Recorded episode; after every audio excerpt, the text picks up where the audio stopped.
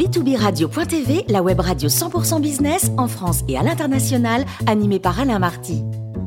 Bonjour à toutes et à tous, bienvenue à bord de B2Business Radio. Vous êtes 49 000 dirigeants d'entreprise. Abonnez à nos podcasts et on vous remercie d'être toujours plus nombreux à nous écouter. Et chaque semaine, aujourd'hui, nous recevons Patrick Artus, conseiller économique de Natixis. Bonjour Patrick. Bonjour. Alors aujourd'hui, vous allez nous parler d'un sujet d'actualité, la transformation de nos économies en économie de spéculation. Oui, euh, c'est quelque chose qui me paraît très important et évidemment, il faut commencer par définir ce que c'est qu'une économie de spéculation pour comprendre de quoi il s'agit.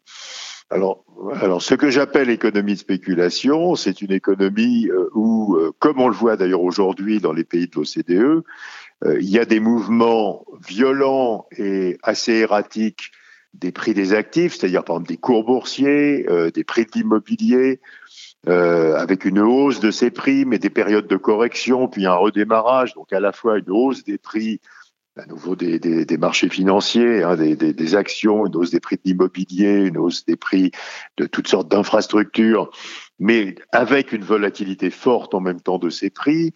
Euh, on voit aussi dans cette économie euh, des flux de capitaux entre les pays qui sont eux-mêmes extrêmement erratiques. Hein. L'argent part dans les pays émergents, puis revient, puis repart.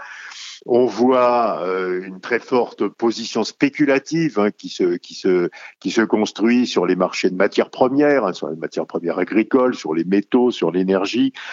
Euh, on voit aussi, bien entendu, la hausse des prix des crypto-monnaies, hein, comme Bitcoin ou d'autres. Donc voilà, ce que j'appelle l'économie de spéculation, c'est une économie où on voit qu'énormément de flux de capitaux, de flux d'épargne se portent sur des actifs dont les prix augmentent très rapidement, et euh, se porte en plus avec une volatilité forte, c'est-à-dire il y a des périodes de très forte hausse des prix, puis des corrections, puis à nouveau des hausses des prix. Donc on a à la fois des investissements spéculatifs sur les actifs dont on sait que les prix peuvent monter, hein, parce que par exemple l'offre de ces actifs est rigide, donc s'il y a de la demande, les prix vont tout de suite monter beaucoup, et en même temps il y a beaucoup d'hésitation et d'aller-retour. Donc c'est ça que j'appelle une économie de spéculation. Alors Patrick, pourquoi ce type d'économie apparaît-il? Alors ce type d'économie apparaît euh, essentiellement parce que nous avons des politiques monétaires extrêmement expansionnistes. Euh, quand les taux d'intérêt réels sont négatifs, ceci veut dire que les taux d'intérêt nominaux sont plus bas que l'inflation. Regardez la situation aux États-Unis aujourd'hui. Hein, un taux d'intérêt à 10 ans sur la dette des États-Unis, c'est à peu près 1,5%. L'inflation est de 6%.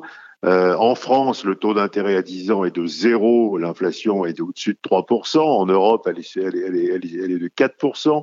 Et donc, on a des taux d'intérêt réels extrêmement négatifs, ce qui veut dire que euh, détenir des actifs traditionnels est extrêmement pénalisant.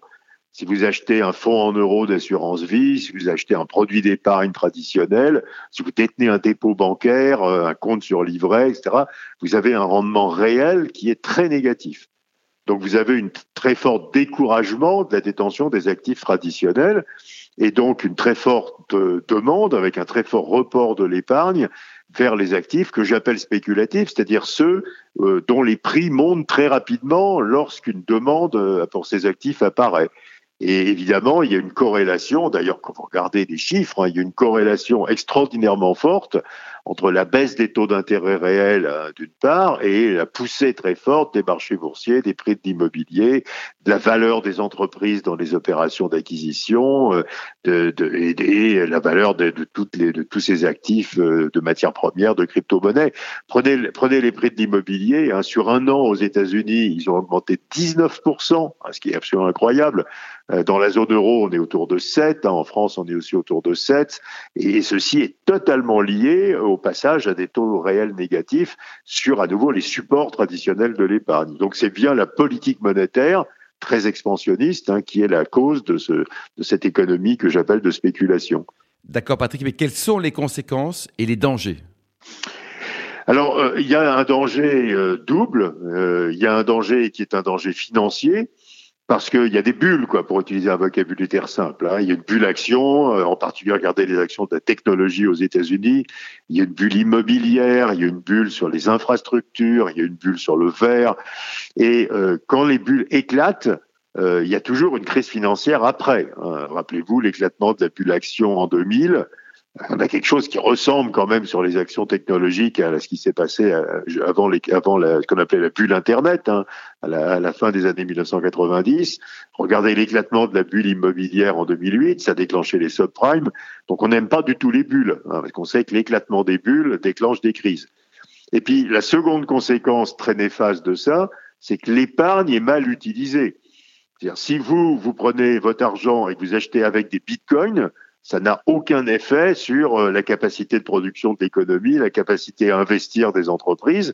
Il vaut beaucoup mieux que vous financiez euh, des crédits aux entreprises ou des achats ou des émissions d'actions. Si, si, vous faites, si vous achetez des, euh, des logements qui existent déjà, hein, des, des, des, logements existants pour placer votre épargne et que ça fait monter les prix de ces logements, ça n'a aucun effet positif sur le, sur le revenu, sur le PIB, sur la croissance. Donc on a une, une perte très grande d'efficacité de notre épargne. Et que peuvent faire les États alors? Bah, Alors les États sont assez démunis parce que tant que les banques centrales ne changent pas leur politique, il y a quand même une incitation incroyable à continuer. Vous êtes, euh, vous confronté. Imaginez que vous êtes en France. Hein. Donc le, taux, si, vous vous endettez pour acheter un logement, vous allez payer à peu près 1% de taux d'intérêt, ce qui, compte tenu de l'inflation, fait un taux d'intérêt réel de moins 2. Hein, donc en vous, en vous endettant, vous gagnez 2% par an en termes réels. Et vous achetez un logement dont le prix va augmenter de 7% par an. Puis d'ailleurs, si c'est en Bretagne, ça sera plutôt 20% que 7%, hein, ou dans l'Aquitaine. Et donc, vous avez une incitation absolument monstrueuse à vous endetter pour continuer à spéculer sur l'immobilier. Hein. Donc, c'est très compliqué pour les États de faire des politiques correctrices tant que les banques centrales n'aident pas, et les banques centrales n'ont pas vraiment l'intention d'aider. Même si ça apparaît maintenant dans leur réflexion qu'il y a un problème, mais pour l'instant, elles n'ont pas de solution. Donc, les États peuvent faire des petites choses. Hein. Ils peuvent euh, essayer de freiner le crédit bancaire en demandant aux banques d'être plus prudentes euh, ou en durcissant les ratios de bilan de capital des banques, mais ça va pas avoir beaucoup d'effet. Et le problème majeur de tout ce que peuvent faire les États, prenez le cas de l'immobilier. Hein, le gouvernement vient de décider, la Banque de France, de rendre un peu moins facile l'accès au crédit immobilier ça va pas du tout changer les hausses des prix, mais ça va évincer de l'accession à la propriété les Français les plus modestes. Hein. Donc c'est assez pervers finalement, sans avoir beaucoup d'effets. Donc c'est un mécanisme sur lequel les États peuvent faire peu de choses et qui malheureusement est plutôt dans les mains des banques centrales. Et pour l'instant, on voit pas du tout que les banques centrales veulent sortir de cette situation de taux d'intérêt réel très négatif. Patrick, euh, synthèse et conclusion, les idées forces à retenir? Bah écoutez, moi je trouve ça très inquiétant. Ce que, je trouve très inquiétant, c'est qu'il y a assez peu de débat public sur cette question. C'est-à-dire que euh, en, général, on se félicite des politiques monétaires qui sont mises en place, qui effectivement ont plein d'avantages. Hein, ces politiques monétaires, elles permettent aux États de faire davantage de dépenses publiques, elles permettent euh, aux personnes très endettées euh, de pas avoir de problèmes avec leurs dettes, elles permettent de s'endetter pas cher, euh, elles ont fait monter les cours boursiers, donc ça a enrichi pas mal de gens. Donc en général, on donne un très grand satisfait aux banques centrales sur le fait d'avoir mené ces politiques très expansionnistes. Je crois qu'il faudrait réfléchir davantage aux contreparties négatives. Et la contrepartie négative, c'est à nouveau ce que j'appelle l'économie de spéculation, hein, c'est-à-dire cette situation où euh, on fait, on, on transfère l'épargne d'usages productifs vers des usages spéculatifs et on fait monter de façon très violente les prix de certains actifs qui servent de support à la spéculation. Et quand il s'agit des logements ou des matières premières, on voit bien que ça a des effets sociaux extrêmement, extrêmement désagréables. Merci beaucoup Patrick Artus pour ce billet d'humeur. Je vous donne rendez-vous lundi prochain à bord de B2Business Radio pour de nouvelles chroniques.